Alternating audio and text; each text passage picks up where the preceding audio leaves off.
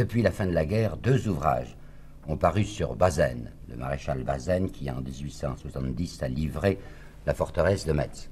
Un ouvrage de 1947 d'un nommé Christophe qui s'appelle La vie tragique du maréchal Bazaine. Et récemment, il n'y a même pas un an et demi, un livre des généraux Edmond Ruby et Jean Regnault qui est orné et honoré d'une préface du maréchal Juin de l'Académie française. Le maréchal Juin félicite ces deux généraux d'avoir obéi à un devoir de conscience en rouvrant, comme il dit, le dossier d'un chef malheureux impitoyablement accablé. Alors j'ai pensé que c'était assez intéressant de reprendre cette affaire Bazaine, de voir de près ce qui s'est passé, afin de comprendre qui était ce Bazaine et quel avait été exactement son rôle. Ben, la guerre franco-allemande de 70, comme on dit en Suisse, de 1870, elle avait très mal commencé. Il y avait eu des désastres dès le début du mois d'août, désastres du côté français. C'est le 15 juillet que la guerre avait été déclarée, ça s'était traîné pendant un certain nombre de semaines dans une espèce de, de drôle de guerre restreinte où on n'attaquait pas, alors que l'ennemi redoutait beaucoup, enfin la Prusse redoutait beaucoup une offensive brusquée des Français. Le général Molk dira plus tard dans ses mémoires qu'avec ces fous de Français, on pouvait s'attendre à une espèce de fouria, enfin d'entreprise furieuse pour diviser l'Allemagne du Nord et l'Allemagne du Sud, essayer de jeter un coin entre ces deux Allemagnes et de gagner à toute vitesse la victoire. Ça ne s'était pas du tout passé comme ça. Pourquoi? À cause de l'impréparation extraordinaire de cette guerre. On accusera le maréchal Leboeuf d'avoir dit qu'il ne manque pas un bouton de guêtre. C'est pas exactement ça qu'il a dit, mais Olivier, le président du Conseil, Émile Olivier, atteste dans ses mémoires que Leboeuf lui avait dit jamais l'armée ne sera plus prête. Or, elle ne l'était pas du tout. J'ai là-dessus quelques informations nouvelles à vous apporter. Les mémoires inédits de MacMahon, du maréchal de MacMahon. L'actuelle famille des MacMahon m'a permis de regarder ces mémoires, d'en publier même quelques fragments, et MacMahon ne cache pas l'état lamentable dans lequel se trouvait l'armée française. En plus, il y avait un désordre inimaginable dans la façon de convoquer les réservistes. C'est donc le 15 juillet, n'est-ce pas, que la guerre est déclarée. On pense au bout d'une semaine avoir 160 000 réservistes sous les armes, et à la fin du mois de juillet, le 31 juillet, il n'y aura pas 44 000, pas 40 000 même. Pourquoi? Parce que, comme le dit très bien MacMahon, il y avait un système invraisemblable, je m'étonne qu'il ne soit pas intervenu. Un homme, par exemple, un soldat qui était appelé à Dunkerque, devait aller se faire habiller à Perpignan et devait les rejoindre à Strasbourg. Alors vous vous rendez compte du temps perdu. D'autre part, l'intendance ne suivait pas. Et enfin, les régiments, beaucoup de régiments, n'avaient même pas d'ambulance. Pas une seule ambulance régimentaire. Si bien qu'on avait été dans l'impossibilité d'attaquer, comme certains stratèges le voulaient, mais avec quoi, puisqu'il n'y avait pas de troupes suffisantes.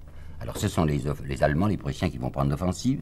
Nous avons, nous les Français, une série de revers tout de suite au début d'août à Wissembourg, à Frechvillers, à Forbach. La situation devient tout à fait dramatique.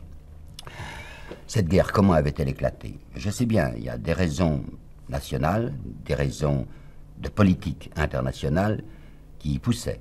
Il est très certain que les Français se trouvaient à ce moment-là menacés par l'envahissement de la Prusse. Vous savez que la Prusse avait déjà écrasé l'Autriche, qu'elle s'était jetée sur le Danemark, qu'il y avait une tentative de Bismarck pour mettre un prince allemand sur l'autre d'Espagne. On se sentait donc euh, dangereusement environnés, nous les Français.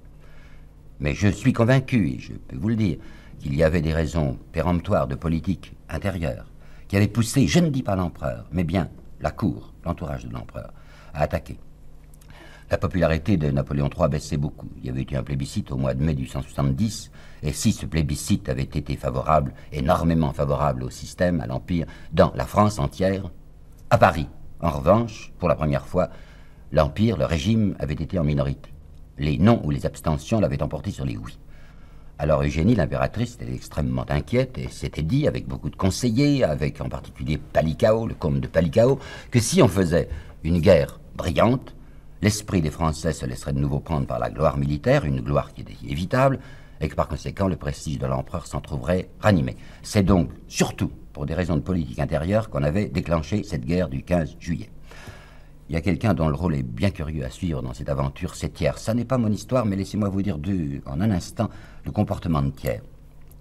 Thiers avait été depuis 1851 furieux contre cet empire. Il avait cru qu'il allait arriver à la présidence de la République en 1849-50, et c'était Louis-Napoléon Bonaparte, qui deviendra Napoléon III, qui lui avait renversé ses chances.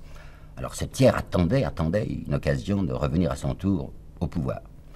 En 1867, Thiers avait pris parti très vigoureusement pour une espèce de stop à la Prusse en disant c'est la dernière faute à commettre, maintenant on n'en commettra plus, il faut faire un barrage même militaire. Il avait dit ça en 67 parce qu'il espérait bien devenir président du Conseil. Il ne devient pas président du Conseil. C'est sous quelqu'un d'autre que lui que la guerre est déclarée. Alors cette guerre, il la trouve extrêmement inquiétante et même détestable parce que c'est le prestige de l'Empire qui va se ranimer et que lui, tiens, va perdre ses chances. Alors il fait tout ce qu'il peut contre la déclaration de guerre. Puis le jour même de la déclaration, le 15 juillet, il se retourne, il se retourne en séance. Et après avoir le matin parlé contre, le soir, il vote pour, parce qu'il se dit, bon, maintenant la guerre est déclarée, je m'avais essayé, même à l'intérieur de cette guerre, de me tirer d'affaire. Il se propose en douce à Napoléon III pour être président du Conseil. Napoléon III veut pas de lui, alors Thiers n'a plus d'espoir, puisqu'on ne l'associe pas à la victoire prochaine, il n'a plus d'espoir que dans un certain nombre de revers. Et il n'est pas seul, Thiers, à calculer, à jouer sur les revers. Qui était le généralissime? Eh bien, le généralissime des armées françaises depuis le 12 août, c'était Bazaine. Bazaine est un personnage pas très avenant à regarder, un gros homme, flasque et jaune, avec des yeux mi-clos, avec un regard trouble, avec sous la moustache une bouche brutale de consommateur. Il a fait partie de l'expédition du Mexique, et là je voudrais vous apporter une première citation. Je sais bien que les généraux s'entrevahissent, mais enfin ce général Douai, qui était au Mexique avec Bazaine, écrivait à son frère, le 29 janvier 1867, trois petites lignes que j'ai envie de vous lire parce qu'elles sont exactes. Alors je répète, hein, c'est le général Douai qui à son frère, 29 janvier 67, le maréchal, Bazaine, a travaillé depuis près de trois ans à faire sombrer Maximilien, l'empereur que nous avions établi au Mexique, pour se substituer à lui au pouvoir. Il a rêvé pour lui-même au Mexique de la fortune de Bernadotte en Suède. Napoléon III le savait très bien, se méfiait affreusement de Bazaine, mais l'opinion publique portait ce nom au nu, il avait fallu le nommer généralissime. Pourtant, il venait de se produire quelque chose, militairement, qui était bien inquiétant. À la bataille de Spikeren, qui était pas loin de l'armée du Rhin que commandait Varenne. Spikeren, c'était Froissart qui commandait. Nous nous sommes trouvés, nous les troupes françaises, les Français, dans une position très difficile. Bazaine, avec sa puissante force, était à, à 20 minutes, 20 minutes en chemin de fer de Froissart. Il refuse absolument de lui porter secours. Il le laisse écraser. Et le général Dubarail, dans ses mémoires, dira, pour ce seul fait, la façon dont s'est conduit Bazaine, ne voulant pas se risquer, lui, et laissant écraser un camarade, il aurait déjà dû passer en conseil de guerre. Voici les faits à partir du 14 août. L'empereur est allé à Metz. C'était une très puissante armée, vous le savez, l'armée du Rhin, 173 000 hommes, 175 000 peut-être même. Napoléon III était là dans cette armée, un malheureux Napoléon III qui lui-même n'avait pas désiré cette guerre, avait essayé de s'opposer aux intrigues de la cour, sentant que ça se présentait mal, ayant quelques renseignements sur l'état de l'armée. Un homme très malade, vous le savez, il va mourir en 73, il a la maladie de la pierre. Il souffre beaucoup, ses moustaches pendent, son visage aussi. Il est obligé, quand il apparaît en public, de se faire farder non pas du tout parce qu'il a envie d'être beau, mais pour donner l'impression qu'il n'est pas ce demi-cadavre qu'il est déjà. En tout cas, il est à Metz. Et Bazaine trouve insupportable que l'empereur soit là, parce qu'il voudrait se débrouiller tout seul, conduire la guerre comme il l'entend. Néanmoins, l'empereur a dit qu'il allait le 14 partir pour Chalon, parce que l'idée qu'il a devant nos revers, l'idée qu'il a l'empereur, et que MacMahon partage, MacMahon qui commande l'armée de Chalon, L'idée est la suivante. Il faut essayer de faire un barrage de troupes françaises puissantes, l'armée de l'Est, l'armée du Rhin et l'armée de Chalon, se réunissant là, dans les plaines de Champagne, pour essayer de barrer l'offensive allemande. Alors, le 14, l'empereur dit à Bazaine, c'est attendu, n'est-ce pas, vous quittez Metz avec vos troupes et vous marchez dans la direction de Chalon. D'accord, dit Bazaine. L'empereur sort de Metz ce jour-là, le 14, il va pas loin. Il va à Longeville, qui est une cité tout à fait à côté de Metz, et le 14, selon les ordres, Bazaine fait passer la Moselle à un certain nombre de ses troupes. Il fait passer mollement. Heureusement, si je puis dire, vous allez pour voir pourquoi, une attaque allemande se produit. C'est von der Goltz qui conduit l'attaque. Elle n'est pas extrêmement forte. Les troupes de Bazaine résistent facilement. Et tout le monde s'attend à ce que, puisque les Allemands ont été rapidement stoppés, une contre-offensive française violente suivra. Pas de contre-offensive. Le 15, toute la journée du 15, Bazaine reste immobile. Il néglige même de faire sauter les ponts sur la Moselle, ce qui permet aux Allemands qui arrivaient tout autour d'investir Metz par le sud. voilà au 16 maintenant. Le 16, l'empereur est parti de Longeville. Longeville, vient de vous dire, c'était à côté de Metz. Il s'en va. Ouf dit Bazaine. Et ça, c'est rapporté par tous les officiers qui étaient là en disant Bazaine nous a répondu qu'il était singulièrement soulagé de voir l'empereur s'en aller. Alors, ce 16, il faudrait en principe que l'armée du Rhin marche dans la direction de l'ouest pour rejoindre Chalon. Elle ne bouge pas. Deuxième attaque allemande. Cette fois, c'est ce qu'on appelle la bataille de Gravelotte. Il faut dire que Bazaine va sur le terrain. Bazaine prend des risques, un peu publicitairement, parce que c'est pas la peine qu'un maréchal pointe lui-même un canon. Enfin, c'est ce qu'il fait. Il s'expose, s'expose courageusement. Enfin, ses soldats l'applaudissent même. Il est très content. On tient le coup de nouveau. Les forces allemandes sont non pas enfoncées, mais stoppées. Et les Allemands diront, dans leur communiqué d'après, dans leur critique d'après la guerre, que ça a été pour eux une journée très redoutable, parce qu'ils avaient été tellement ébranlés que si les Français attaquaient le lendemain 17, ils n'auraient certainement pas pu tenir le coup. C'est l'opinion de tous les critiques militaires, en particulier le général Ambert, qui va faire en 73 une première vue générale de la guerre et qui dit Je ne comprends pas du tout pourquoi Bazaine n'a pas chargé, n'a pas lancé ses troupes le 17. Le 18, alors cette fois, les Allemands réattaquent, troisième attaque. C'est ce qu'on appelle la bataille de Saint-Privat. Et là, je voudrais vous apporter un document pour vous montrer comment Bazaine s'est comporté le jour de Saint-Privat. Quand Robert était engagé, il a fallu que des troupes, que des ordres soient donnés par Robert, quand par Bazaine, il refusait d'en donner. Alors voici la relation d'un des officiers que Robert envoyait au maréchal de quart d'heure en quart d'heure. C'est l'officier qui parle. Hein. On me fit entrer. Le maréchal se tenait dans un grand salon. Il était assis dans un fauteuil en face de la cheminée, la tête renversée en arrière et ses deux bottes sur la tablette de marbre. Il fumait une cigarette, ne se retourna pas quand j'entrais, et dit seulement Qu'est-ce que c'est? En quelques mots, je lui exposai la situation du sixième corps. Il m'interrompit C'est bien, et lança une bouffée de fumée en fermant les yeux, dans l'attitude d'un supérieur qui veut qu'on le laisse tranquille. Je n'avais plus qu'à me retirer. Le 19, Bazaine donne l'ordre de repli général de l'armée sur Metz. Par conséquent, à trois reprises, il a pu passer et n'a pas voulu passer, ce qui permet de dire à l'historien allemand Schneider, qui a fait une histoire de Guillaume Ier, le premier empereur d'Allemagne, c'est volontairement que Bazaine s'est laissé enfermer dans Metz. Ce 19 août, le jour où il donne l'ordre de repli, il dicte à un attaché d'ambassade qui était là, le petit Debins, D-E-B-I-N-S, Debins, qui était un attaché de l'ambassade de France à Berlin, puis, puis la guerre s'était repliée à Metz. Il lui dicte les mots suivants qui vont paraître dans le courrier de la Moselle le lendemain 20. En tenant sous Metz, l'armée du Rhin fait face à des nécessités stratégiques et politiques. Voilà le grand mot lâché, nécessité politique. Regardons bien maintenant, vous allez voir ce que c'était que la politique de Bazaine à cette date. Donc le but de MacMahon, vous le savez, et de Napoléon, c'est de constituer un puissant barrage sur la Champagne pour s'opposer à la ruée allemande. La Cour n'en veut pas. La Cour dit non, il faut absolument pas que la bataille se passe sous Paris, aussi près de Paris, parce que les esprits sont déjà très montés dans la capitale, et que si l'empereur est là tout près, on dira que c'est un empereur battu. Par conséquent, il faut à tout prix qu'on fasse une offensive, qu'on pousse l'armée de MacMahon vers le nord ou vers l'est pour essayer de s'éloigner de la capitale et qu'on obtienne un grand succès à, l'extérieur, enfin loin. MacMahon dit non, c'est pas raisonnable. Je ne peux pas partir comme ça dans la nature, je ne sais pas quand l'armée de Bazaine va me rejoindre. Je stoppe là, j'attends. Le 21 août, MacMahon, aidé de l'empereur, persuade tout de même les officiels de Paris que c'est ça qu'il faut faire, le 21 août. Le 22 août, au matin, Bazaine reçoit un télégramme de Bazaine que voici. Je compte, d'ici deux jours ou trois, prendre la direction du nord et me rabattre ensuite sur Chalon. Ce télégramme est daté du 19 août, et vous avez entendu, je compte d'ici deux jours ou trois prendre la direction du nord. Quand MacMahon reçoit ça, le 22, il fait son petit calcul, c'est le 19 que Bazaine m'a dit ça, donc il est parti. Alors il n'y a plus de problème. Il faut absolument aller à sa rencontre, et voilà, Bazaine parti, euh, voilà, maintenant on parti, on peut dire, dans la nature, à la recherche d'un Bazaine hypothétique. Un petit mystère ici.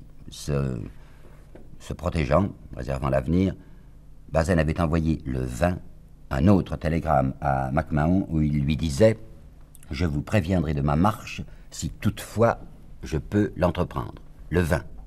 Par conséquent, le 20, il annonçait à MacMahon, je suis pas parti. Si MacMahon reçoit ce télégramme, il ne bouge pas. Et la cour est furieuse, et Palicao et l'impératrice, puisqu'on veut qu'il avance vers le nord. Mais il ne recevra pas ce télégramme. Et là, il y a un vrai petit mystère, parce qu'on sait parfaitement que le colonel Stoffel, qui dirigeait les services d'information de, son, de, cette armée, a reçu le télégramme. Entre Stoffel et MacMahon, quelqu'un s'est interposé, MacMahon l'a pas reçu. Bazaine avait envoyé un double son télégramme à Paris au ministre de la Guerre, à Palicao. Donc le ministre de la Guerre, Palicao, savait parfaitement que Bazaine n'était pas parti. Bien, le ministre de la guerre lui-même se tait, ne dit rien à MacMahon, et voilà MacMahon parti dans le nord sans savoir que Bazaine n'est pas venu à sa rencontre.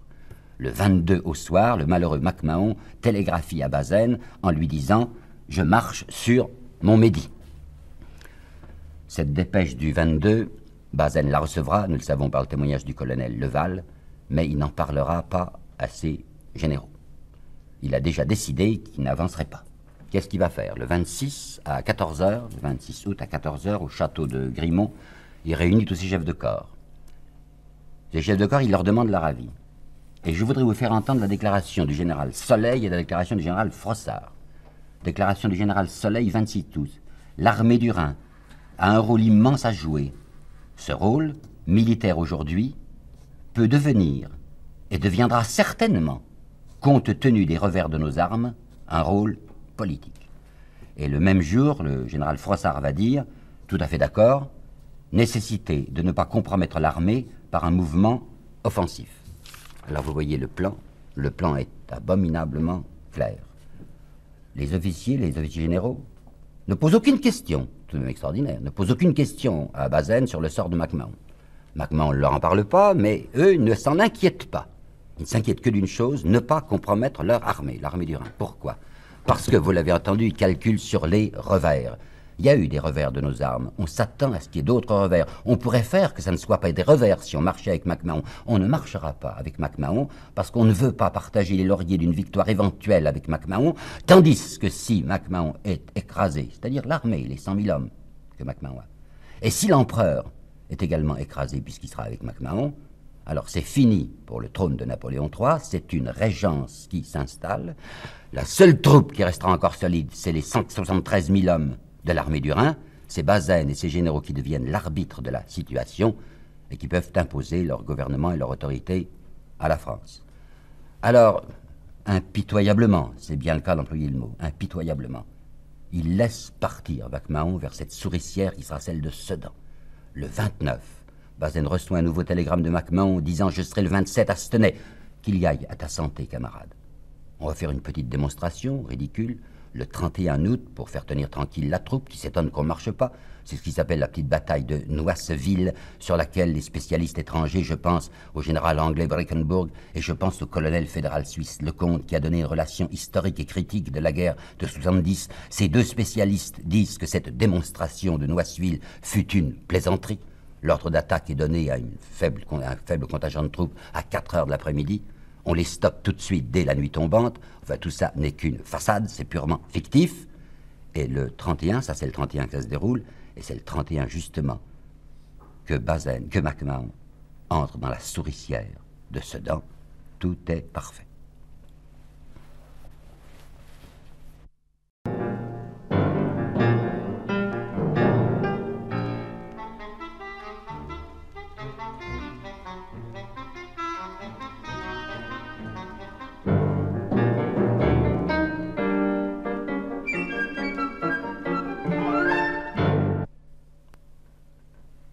Nous avons laissé l'autre jour Bazaine et ses généraux enfermés dans Metz et sous Metz à la fin du mois d'août et attendant ce, qu'il ce qui va se produire pour l'armée que MacMahon conduit avec Napoléon dans la direction du nord. Ils attendent. Le 7 septembre, leur arrivent deux nouvelles à la fois. Une excellente nouvelle est ce que l'on espérait, à savoir que l'armée de MacMahon a été volatilisée, que l'empereur lui-même est prisonnier, que par conséquent le plan peut sur, de ce côté-là réussir. La seconde nouvelle est beaucoup moins bonne, c'est qu'à Paris, un groupe de gens, de républicains, a pris le pouvoir et a proclamé la République. Je dis que c'est beaucoup moins bon parce que vous vous rappelez le plan de Bazaine. Bazaine se disait, avec mon armée du Nord, ma très puissante armée du Rhin, 173 000 hommes, une armée intacte maintenant, je vais être capable de dicter les conditions à l'impératrice, et je serai pratiquement le chef d'une France vaincue, c'est entendu, mais de la France. Maintenant, c'est plus l'impératrice qui est en jeu, puisqu'un nouveau gouvernement s'est constitué qui s'appelle le gouvernement de la défense nationale, dans lequel sont entrés des gens comme Fabre, comme euh, Gambetta, comme Picard, et même comme Rochefort. Il s'appelle gouvernement de la défense nationale. Et ces gens affirment qu'ils ont l'intention de résister, de constituer des armées nouvelles et de repousser l'envahisseur. Qu'est-ce que c'est que ça? Enfin, c'est pas sérieux. des gens qui veulent maintenant, des républicains qui veulent essayer de gagner la guerre. C'est tout à fait impossible dans les plans de Bazaine. Du reste, ils se persuadent qu'il n'y a plus d'armée possible et que ces gens n'arriveront à rien. En plus, ils sont appuyés par les faubourgs. Belleville, comme on disait à ce moment-là. Belleville, c'était un mot affreux. Ce faubourg de Paris paraissait la, la tanière des monstres. Et comme évidemment le prolétariat parisien soutient le gouvernement de la, du 4 septembre, tous les généraux de l'armée du Rhin considèrent avec une espèce d'horreur un gouvernement qui est capable peut-être de porter atteinte aux structures sociales. Alors comprenez-moi bien, c'est à partir de cette date, à partir du 4 septembre, que pour les généraux, je dis bien les généraux de l'armée du Rhin, l'ennemi a changé de camp. L'ennemi, c'est plus les Prussiens qui sont là autour. L'ennemi, c'est les Parisiens. C'est les Parisiens parce que c'est la République, parce que c'est le prolétariat qui va réclamer une justice sociale, parce que ces gens sont des gêneurs. Alors, dès le 13 ou le 14, car nous n'avons pas le document, on sait qu'il existe, mais on ne l'a pas, il a été brûlé, dès le 13 ou le 14 septembre, Bazaine entre en contact avec le chef des armées ennemies d'investissement, Frédéric Charles. Il prend des précautions, il n'est pas idiot, il faut faire attention. Alors d'abord, puisque c'est la République, paraît-il, qui est le gouvernement de la France, il va faire disparaître les aigles et les inscriptions impériales sur les papiers de l'état-major. Deuxièmement, pour ne pas inquiéter les gens de Paris, il va envoyer un télégramme au nouveau ministre de la guerre, qui est le général Leflot, qui n'est pas du tout républicain, mais qui a accepté d'entrer dans ce gouvernement du 4 septembre, en lui demandant des instructions. Par conséquent, il fait semblant de se rallier.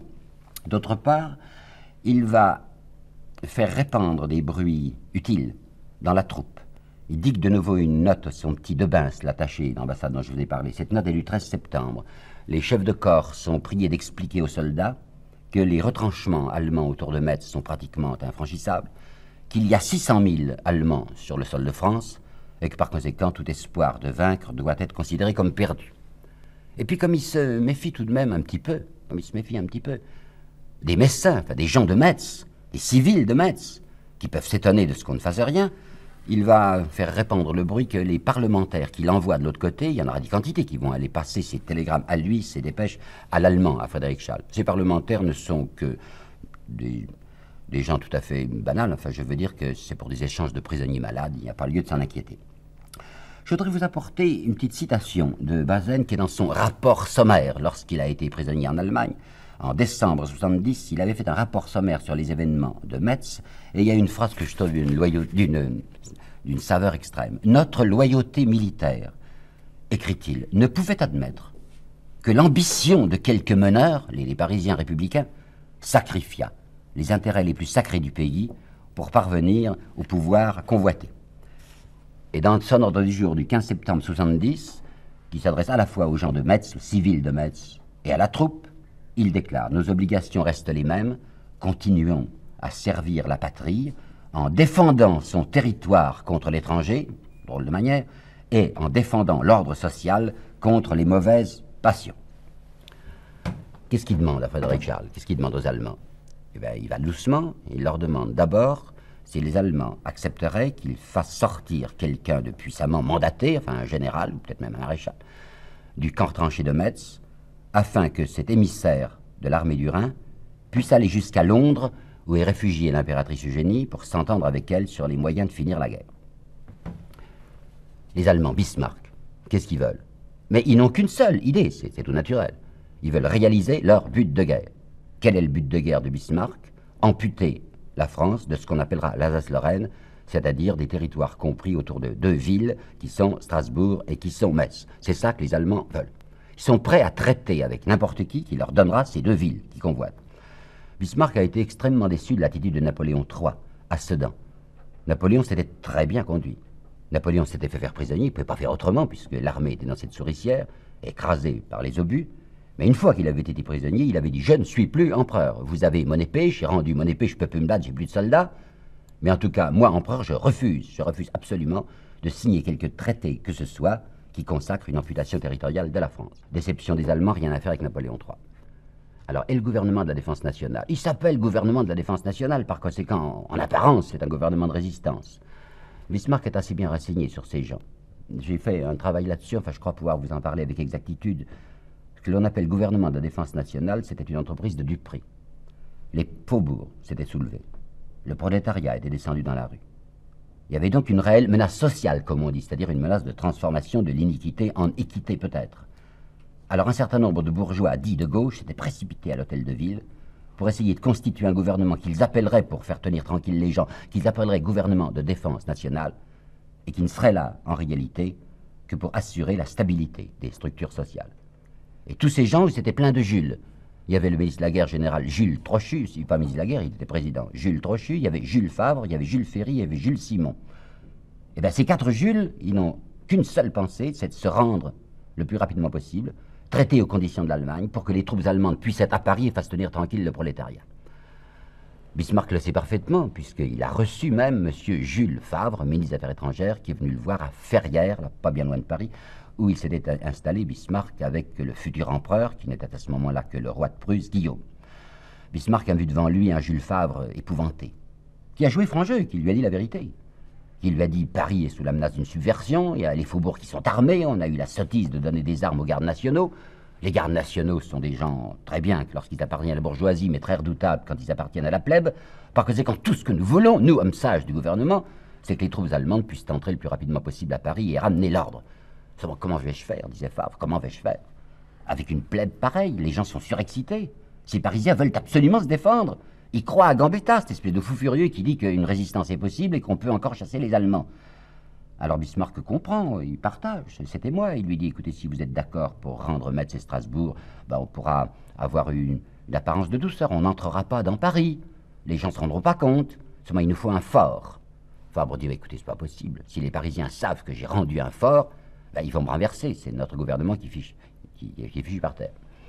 Bismarck est un peu embêté, mais surgit à ce moment-là un personnage étrange qui s'appelle Régnier, et dont il faut que je vous parle. Ce Régnier va faire qu'entrer et sortir dans notre histoire, mais il est tellement curieux qu'il faut que je vous explique bien. Ça se passe au moment où Jules Favre est chez, chez Bismarck à Ferrières. Ce Régnier, encore aujourd'hui, on ne sait pas trop qui c'est. C'est un drôle de petit bonhomme qui était ventru, qui était barbichu, qui avait une tignasse de photographe ambulant, qui était allé euh, à Londres pour essayer de voir l'impératrice. Il connaissait Madame Le Breton. Madame Le Breton était une dame d'honneur de l'impératrice. Elle se trouvait être aussi la sœur du général Bourbaki, qui était un des grands chefs français, lequel Bourbaki appartient à l'armée du Rhin et se trouve actuellement enfermé dans Metz. Ce régnier voudrait obtenir de l'impératrice une espèce de sauf-conduit qui lui permette d'aller traiter avec les Allemands. L'impératrice ne veut pas en entendre parler. L'impératrice est exactement comme son mari. Elle se dit, du moment qu'il y a une résistance française, nous devons appuyer cette résistance, même si elle est républicaine, parce que cette impératrice avait la faiblesse d'être avant tout patriote. Alors le régnier, qui n'a pu obtenir qu'une signature du prince impérial sur une photographie, obtient très aisément des autorités allemandes à Londres un passeport pour se rendre à Ferrières où est Bismarck. D'après les dernières études sur ce curieux régnier, il semble qu'il ait été mandaté, mais alors je dois dire officieusement, par la Croix-Rouge le colonel fédéral Lecomte, dont je vous ai parlé la dernière fois, ce colonel suisse, qui a étudié et qui a publié une très très remarquable étude critique en six volumes, je crois, étude historique critique de la guerre franco-allemande. Ce colonel Lecomte écrit à propos de la Croix-Rouge. Cette grande œuvre de caractère humanitaire n'avait pu se préserver de l'intrusion dans son sein, dès l'origine, de parasites et d'importants. Ben, il y avait beaucoup de parasites, beaucoup d'importants à la Croix-Rouge à cette époque et Régnier en était un, était un de ces parasites. La Croix-Rouge optait pour la tranquillité sociale. C'était des gens très convenables, je vous assure, qui faisaient partie de la Croix-Rouge française. Et ils avaient horriblement peur de ce gouvernement du GDN, gouvernement de la défense nationale. Alors si quelqu'un pouvait persuader aux Allemands de finir rapidement la guerre avec nous, ça les intéressait pas mal. C'est pourquoi Régnier, appuyé par la Croix-Rouge, et portant la casquette, car les gens de la Croix-Rouge portaient à ce moment-là une casquette, va être autorisé à entrer au camp allemand. Il y entre. Bismarck considère d'un œil vaguement goguenard ce personnage. Mais enfin, puisqu'il a des appuis, ça peut être intéressant. Ce monsieur lui dit Je voudrais bien aller voir Bazaine pour m'entendre avec l'armée Intéressant, dit Bismarck. Et Bismarck se dit Nous allons sonder Bazaine par le moyen de ce monsieur Régnier. On va voir jusqu'où il veut aller, Bazaine. Il vient de faire un geste intéressant puisqu'il a pris contact, lui, général français, maréchal français, il a pris contact avec l'allemand Frédéric Charles. Par conséquent, il est en bonne disposition à notre égard. Voyons jusqu'où il va. Alors Régnier va entrer au camp tranché de Metz avec sa casquette de la Croix-Rouge qui permet aux soldats de se tromper sur lui et de le prendre pour un médecin ou pour un bienfaiteur. Il se trouve devant Bazaine, il lui dit alors qu'est-ce qu'on fait? Est-ce que vous êtes euh, d'accord pour livrer Metz et Strasbourg? Mais oui, c'est entendu, dit Bazaine, on a perdu, quoi, il faut payer ce qu'il faut payer. Ah, est-ce que vous croyez, vous voudriez envoyer quelqu'un à Londres? Oui, dit Bazaine, c'est ce qui m'intéresserait le plus. Je voudrais envoyer un de mes hommes pour négocier avec l'impératrice. Bon, dit Rémy, bien je m'en charge. Alors qui est-ce qu'on va envoyer? Corobert Corobert est appelé par, euh, euh, par Bazaine et il marche pas, il se méfie. Il n'aime pas cette histoire. Ce Régnier ne lui fait, donne pas confiance. Alors on appelle Bourbaki. Bourbaki, il y a pensé tout de suite, Régnier, puisqu'il connaît Madame Le Breton, qui est la sœur de Bourbaki. Et là, il y a une scène très curieuse parce que après, après la guerre, lorsque le procès sera jugé, on verra Bazaine et Bourbaki se rejeter chacun la faute sur l'autre. Enfin, Bourbaki dira Moi, j'ai pas du tout désiré d'aller à Londres, c'est Bazaine qui a voulu m'envoyer. Et Bazaine dira Mais Bourbaki, il avait très envie d'aller à Londres pour voir l'impératrice. Toujours est-il que Bourbaki va sortir. C'était un des grands chefs français, il était entouré d'un prestige extraordinaire. Eh bien, le photographe et le foudre de guerre se sont très bien entendus, et pour tromper les soldats, pour que les soldats ne se disent pas, mais voilà un de nos généraux qui s'en va, on va mettre aussi à Bourbaki la casquette de la Croix-Rouge. Alors il va sortir, faisant semblant qu'il est un médecin. La suite de l'histoire est assez amusante. Dans cette histoire sinistre, il y a un instant drôle. Bourbaki va arriver à Londres? Il va voir d'abord sa sœur, bien sûr, Madame Le Breton. Et sa sœur lui dit L'impératrice Mais l'impératrice ne veut absolument pas qu'on se rende à Metz. L'impératrice entend qu'on se batte, qu'on soutienne même les républicains. malheureux Bourgassi s'est dit Je suis tombé dans un, piège. Enfin, Qu'est-ce que je vais faire dans l'impératrice? Alors plus tard, il aura le front de raconter, parce qu'il avait horriblement peur de ce qu'il allait dire à l'impératrice, elle allait l'engueuler. Alors il dit Une amnésie m'est arrivée. Ah, mais je, n'ai plus su de quoi il s'agissait. Quand je suis entré dans le salon où était l'impératrice, j'ai tout oublié. Vous vous rappelez ce livre dont je vous ai parlé la dernière fois, Christophe, La vie tragique du maréchal Bazaine Il donne dans la coupure complètement. Il nous raconte pathétiquement que le malheureux Bourbaki n'a plus su où il en était. Il avait tout oublié, écrit M. Christophe, tout. En réalité, il bredouille devant l'impératrice, il n'ose pas lui dire pourquoi il est là. L'impératrice lui dit, mais enfin, je m'étonne beaucoup de votre présence là, puisque l'armée dont vous êtes un des chefs est investie dans Metz, vous devez vous défendre, repartez vite. Il veut bien repartir, Bourbaki, mais les Allemands ne laissent pas rentrer dans Metz, et comme l'impératrice lui a donné ordre de résister, de se battre, enfin. Il va aller à Tours, là où il y a Gambetta, et il va essayer, comme il pourra en effet, de faire semblant au moins, nous y reviendrons dans une autre émission, faire semblant de se battre pour la résistance française. Ça, ça se passe les 28 et 29 octobre à Londres. Mais qu'est-ce qui se passe pendant ce temps à Metz? Ben, Il se passe que les, les Messins, enfin la population de Metz, commence à s'indigner, à se dire mais qu'est-ce qui se passe depuis le 31 août, depuis cette fausse bataille, ce simulacre de bataille de Noiseville? Rien, aucune attaque. Alors 800 signatures sont rassemblées par des personnalités de Metz et portées à Bazaine pour lui dire Mais qu'est-ce qui se passe? Vous n'avez même pas fait de rationnement. Alors est-ce que vous désirez que nous soyons pris par la famine? Bazaine a réuni ses hommes de confiance, ses généraux, et le 29 septembre, il leur dit ceci Dites bien aux chefs de troupes, aux officiers, qu'ils auront bientôt à faire preuve d'énergie pour réprimer les passions subversives qui se font jour dans les couches inférieures de la société. Et dans son petit rapport sommaire de la fin de l'année, il dira qu'il y avait une dangereuse ébullition démocratique qui se produisait dans les bas-fonds de Metz. Le pire, c'est qu'il y a un certain nombre d'officiers, des officiers français de l'armée du Rhin, qui trouvent que l'attitude du maréchal et des généraux est bien singulière. Qu'est-ce qu'on fait quoi? On n'essaye même pas de percer, jamais. Ces officiers sont immédiatement suivis des yeux par ceux que Bazaine appelle les soldats loyaux, et le vieux Changarnier, qui est un général de 77 ans, qui était venu à côté de Bazaine. Changarnier s'occupe très particulièrement de la surveillance des mauvais officiers, c'est-à-dire ceux qui voudraient se défendre, et dit-il, leurs camarades les rabrouèrent avec indignation.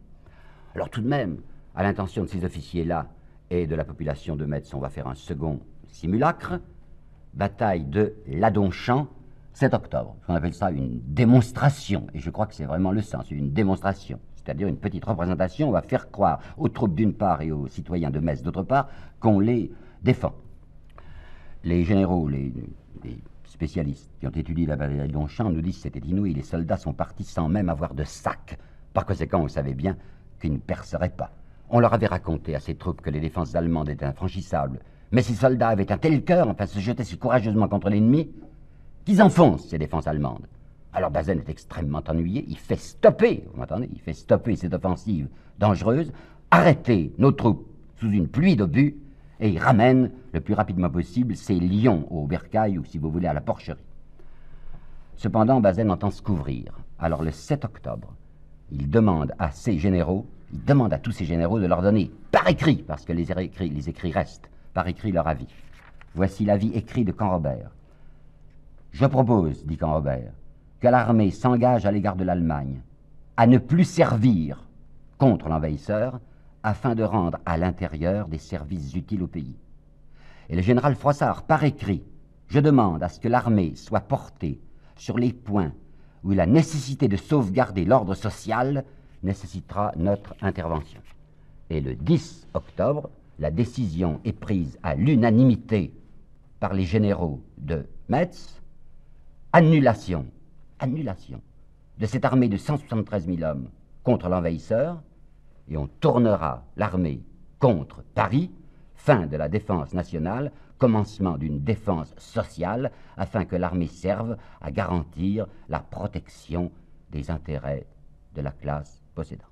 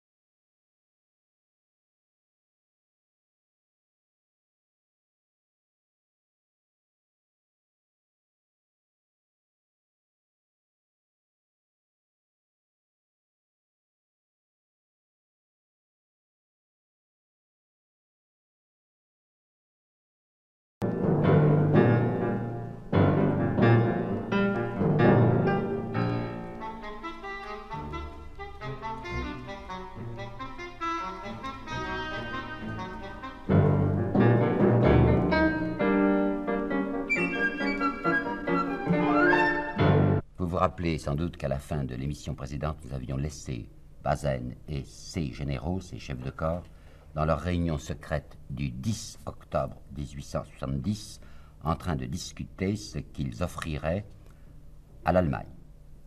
Ils décident d'envoyer un général, un tout jeune général, je veux dire un général qu'on venait de nommer, qui s'appelait Napoléon Boyer, et c'est ce Napoléon Boyer qui va aller voir Bismarck de la part de Bazaine et des généraux de l'armée du Rhin, porteur d'instructions par bonheur, écrites et que je tiens à vous lire tant elles sont prodigieuses.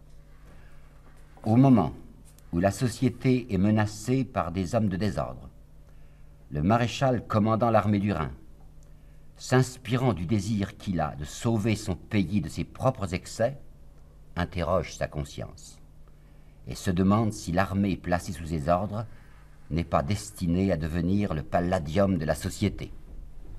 Certes, dit-il, la puissance euh, militaire allemande pourrait être déjà utile pour ramener l'ordre à Paris. Mais l'intervention d'une armée étrangère dans les affaires d'une capitale aussi nerveuse que Paris pourrait manquer son but. Tandis que l'action d'une armée française, encore toute constituée et ayant bon moral, pèserait d'un poids immense. Alors Bazaine et les généraux de l'armée du Rhin proposent donc à Bismarck ce qui suit neutralisation de l'armée du Rhin côté envahisseur et marche de l'armée du Rhin sur Paris. Et il ajoute ce qui est peut-être le plus beau, que les buts de guerre de la Prusse pourraient être plus sûrement atteints de cette façon parce que le GDN, le gouvernement de la défense nationale, n'est dit-il pas un gouvernement sérieux, du reste les Allemands l'ont pas reconnu, il n'est pas appuyé par l'ensemble de la France, tandis que si la puissante armée du Rhin était dans Paris tenant les Parisiens sous la menace de ses fusils et de ses canons, elle pourrait, dit-il, offrir à la Prusse une garantie des gages que la Prusse peut avoir réclamés pour le présent, vous avez compris ce que ça signifie, Strasbourg et Metz. Ça, c'est du 10 octobre. Le 11, un incident se produit, une manifestation des gardes nationaux de Metz. Les gardes nationaux sont des civils que l'on a armés pour essayer de résister, pour prêter main forte à l'armée si c'était nécessaire, s'il y avait une offensive allemande. Et ces gardes nationaux font une manifestation dans les rues en disant la sortie, la sortie. Voilà des semaines et des semaines que l'armée française est là complètement immobile, regardant l'armée allemande sans essayer de faire une sortie. Ces gardes nationaux demandent qu'on attaque. Alors le 12, le 12 octobre, Bazen fait placarder un avis sur tous les murs de Metz où il déclare Le maréchal commandant l'armée du Rhin, assure les habitants de Metz que rien ne leur est caché. Or, il a des rapports constants avec l'ennemi, mais il ne faut pas le dire. Unité, dit-il, calme et confiance, une seule pensée doit absorber tous les esprits, la défense du pays. Alors Boyer, le général Napoléon Boyer, est en route. Les Allemands l'ont laissé passer avec tous les honneurs dus à son rang, et il se rend à Versailles maintenant, parce que l'état-major allemand n'est plus à Ferrières comme au milieu de septembre, il est à Versailles, et Boyer va se trouver en face de Bismarck. Un détail presque pathétique, il est en uniforme de général français. Si bien quand on voit cet uniforme de général français dans les rues de Versailles, les petites gens de Versailles l'acclament et crient Vive la France se doute absolument pas de ce que vient faire le général Napoléon Boyer parlant à Bismarck. Alors le général explique à Bismarck le plan, ce plan stupéfiant, à savoir qu'une armée française accepte de se neutraliser du côté de l'envahisseur pour devenir un instrument de guerre civile et essayer d'écraser la République à Paris. Bismarck, bien calme, bien bon enfant, dit à Boyer Non, non, écoutez, vous n'y pensez pas, c'est pas sérieux. J'ai bien confiance en vous, certainement, et en Bazaine, mais c'est cette armée. Enfin, il y a beaucoup de soldats qui ont peut-être mauvais esprit. Il y a même des officiers qui sont plutôt rebelles, enfin, qui auraient des têtes chaudes. Je ne vais pas laisser sortir comme ça une armée toute constituée, avec ses canons, avec ses fusils, avec ses munitions, qui va traverser la France, soi-disant pour aller écraser les républicains de Paris. Je vous donne tout à fait raison, mais vous m'excuserez de ne pas avoir complètement confiance. Alors, dit-il à Boyer, vous savez, nous sommes entre gens de bonne compagnie. Qu'est-ce que vous devez faire? Mais vous devez vous rendre, voyons persuadé au maréchal. Parce que si vous vous rendez, si vos 175 000 hommes sont annihilés tout de suite, eh ben c'est fini de la résistance parisienne. Et puis il y a des espèces de bandes que Gambetta essaie d'organiser en France, il veut dire l'armée de la Loire. Vous pensez bien qu'une fois qu'on apprendra que les 175 000 hommes encore constitués de maîtres se sont rendus, c'est la fin de la résistance française. Et c'est ça naturellement que vous voulez, puisque je vous comprends trop bien. Vous voulez la paix sociale, vous voulez la garantie des structures économiques. Bon, bon, dit Boyer, ben, on va aller raconter ça à Bazaine. Alors voilà, voyez qui rentre. C'est le 17 octobre. Se trouve le 17 octobre en présence de ses amis, les autres généraux, et c'est le 18 qu'une réunion euh, secrète de nouveau a lieu autour de Bazaine pour écouter ce que va dire Boyer et pour prendre des déterminations. Alors Boyer a une communication supplémentaire à faire. Bismarck lui a dit Vous devriez vous rendre en effet, mais j'aimerais bien, j'aimerais bien que les généraux de l'armée du Rhin, par écrit, s'engagent à la livraison de Metz et de Strasbourg. Ça serait bien, enfin ça faciliterait les choses. Sur le premier point, la capitulation, tous les généraux de l'armée du Rhin sont d'accord, on va se rendre. Et sur le deuxième point, à savoir dire par écrit qu'ils sont d'accord pour que Strasbourg et que Metz soient remis définitivement à l'Allemagne, ça ils n'osent pas. Alors il y a une petite agitation, c'est jeu, il y a Leboeuf et l'Admiraux qui refusent sur ce point. Pourtant, Boyer insiste. Et je vous assure, enfin, c'est une chose qu'il faudrait faire, parce qu'ajoute-t-il, c'est un détail que lui a donné Bismarck, et qui n'est hélas que partiellement faux, la bourgeoisie, disait Bismarck, des grandes villes françaises réclame des garnisons allemandes, tellement ils ont peur d'insurrection ouvrière. Alors vous voyez, dit-il, pour que la, le péril social puisse disparaître le plus rapidement possible, ben, on devrait passer par les conditions des Allemands.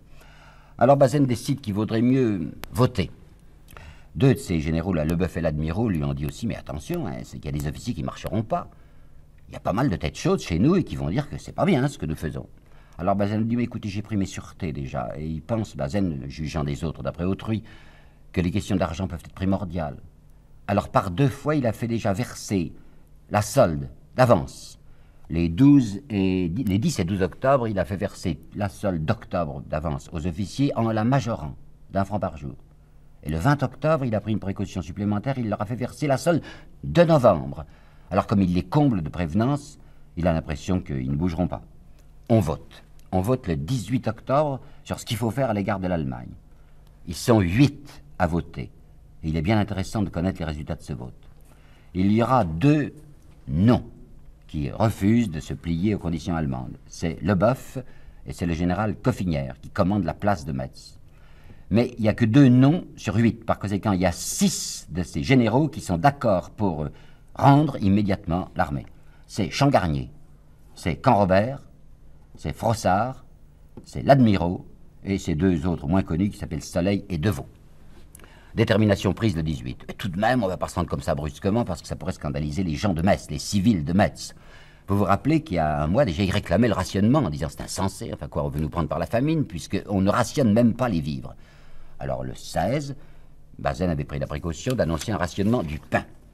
On fixe dans sa pensée, dans la pensée des généraux, que c'est autour du 24-25 qu'on va se rendre. Mais c'est que Bismarck devient pressé et pressant.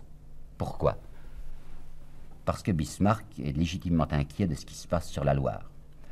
Et là, peut-être que je consacrerai une émission à vous raconter cette histoire, mais il faut que je vous en dise un mot maintenant parce que c'est bien curieux. Euh, le, maréchal Juin, dans la préface de l'ouvrage dont je vous ai parlé, Bazaine coupable victime des généraux Ruby et Regnault, le maréchal Juin, qui veut défendre le collègue, parle du maréchal Bazaine en disant il avait assez de bon sens pour reconnaître que la situation était militairement sans issue. Mais figurez-vous que ce n'était pas du tout la vie de Bismarck. Bismarck commençait à prendre peur étant donné ce qui se passait sur la Loire. Gambetta était sorti de Paris en ballon le 7 octobre. Il s'était rendu à Tours pour essayer de constituer une armée française à Tours.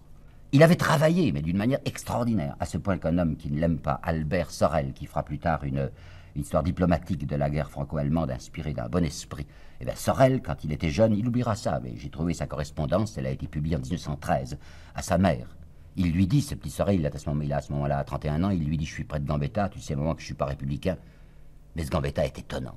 Il est arrivé à travailler avec une telle foi, avec un tel élan, qu'au bout de trois semaines de présence à Tours, il a déjà constitué 80 000 hommes, et qu'à la fin du mois, nous allons avoir 100 000 hommes, et des troupes sérieuses. Et il veut lancer ses troupes au nord de la Loire, sur Paris, sachant bien qu'il n'y a qu'un rideau de troupes allemandes devant Paris. Bismarck le sait aussi très bien, il a des espions partout, et il sait que c'est une force dangereuse qui est en train de se constituer là. Alors la préoccupation de Bismarck, bien compréhensible, est la suivante qu'on en finisse avec ce Bazaine, enfin qu'il se décide, puisqu'il il veut bien se rendre, mais qu'il se rende vite, parce qu'il y a tout de même 150 000 Allemands qui font de l'investissement autour de Metz, et j'ai terriblement besoin de ces 150 000 hommes pour faire barrage devant Gambetta. Gambetta avait décidé d'attaquer dès le 25 octobre. Thiers, le petit bonhomme Thiers, il était là, il était à Tours. Et Thiers, autant il détestait l'Empire, parce que l'Empire lui prenait sa place, Autant Thiers déteste Gambetta parce que Gambetta risque de gagner. Par conséquent, ce sera lui qui sera chef du pouvoir. Et Thiers veut être chef de la France. Alors c'est Thiers à Tours qui va faire tout ce qu'il pourra désespérément pour empêcher cette offensive française de Gambetta. Et comme Thiers se dit, mais l'ami Bazaine là-bas travaille dans le bon sens, Bazaine va se rendre le 25 octobre. Le 25 octobre. Le petit Thiers se précipite dans le bureau de Gambetta et lui dit, Bazaine s'est rendu. C'est pas vrai. Mais c'est pour essayer de décourager Gambetta. Gambetta s'informe, envoie des télégrammes partout, interroge même jusqu'à Bruxelles, parce que l'ambassade de France à Bruxelles peut le renseigner. l'ambassade de France lui dit pas du tout. La citadelle tient toujours. Thiers en est pour sa courte honte. Alors Thiers va s'entendre avec le général Dorel de Paladine, qui est le général auquel Gambetta a eu l'imprudence de faire confiance. Et le général Dorel de Paladine va stopper les ordres d'attaque parce que cet ordre d'attaque est infiniment dangereux pour l'Allemagne et que si l'armée de la Loire se lance à ce moment-là, quand l'armée de Frédéric Charles est toujours à l'est, elle peut passer et elle peut débloquer Paris. Bismarck insiste donc très fort auprès de Bazaine par l'entremise de Frédéric Charles. Écoutez, rendez-vous, le moment est, est, venu.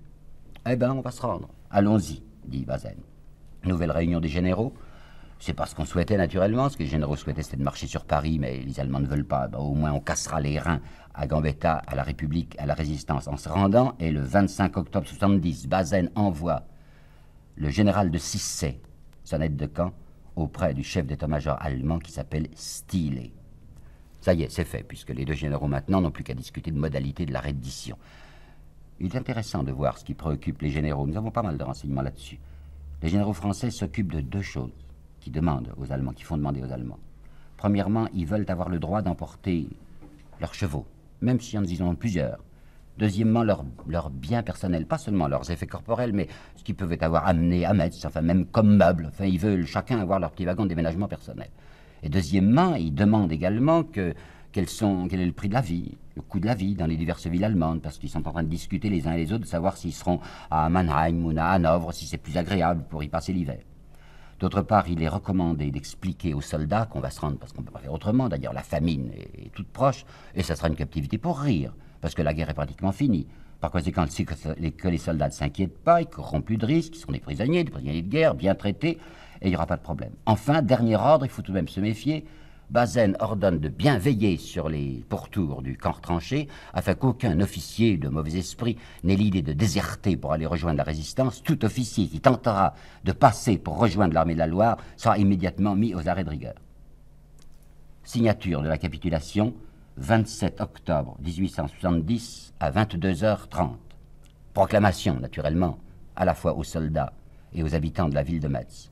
Proclamation. Jamais, dans les fastes militaires, écrit Bazaine, jamais résistance n'a été poussée plus loin. C'est pour vous épargner les affres de la famine que je suis obligé de me rendre dans l'honneur, car l'honneur est sauf, soyons dignes dans l'adversité.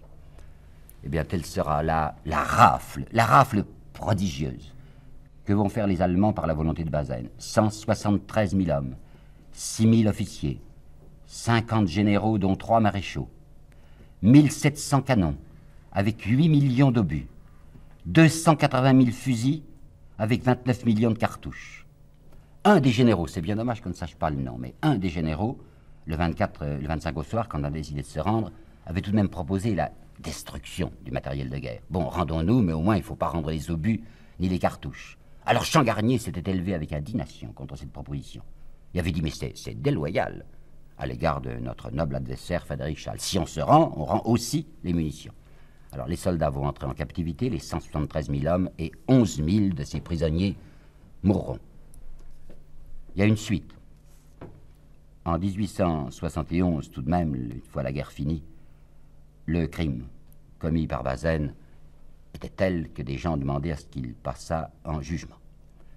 Une enquête est faite contre lui et comme l'écrit le maréchal Juin, nul ne s'avisa de lui venir en aide. Vraiment. Eh bien, quand, l'armée a vu qu'il n'y avait pas moyen d'éviter de faire passer Bazaine en conseil de guerre, elle a pris deux précautions. Première précaution, Bazaine s'était entendu avec l'ennemi. Ben, ça, on ne le dirait pas. On cachera tous les documents là-dessus. Il ne faudra absolument pas que l'on sache les tractations qu'il a menées avec Frédéric Charles.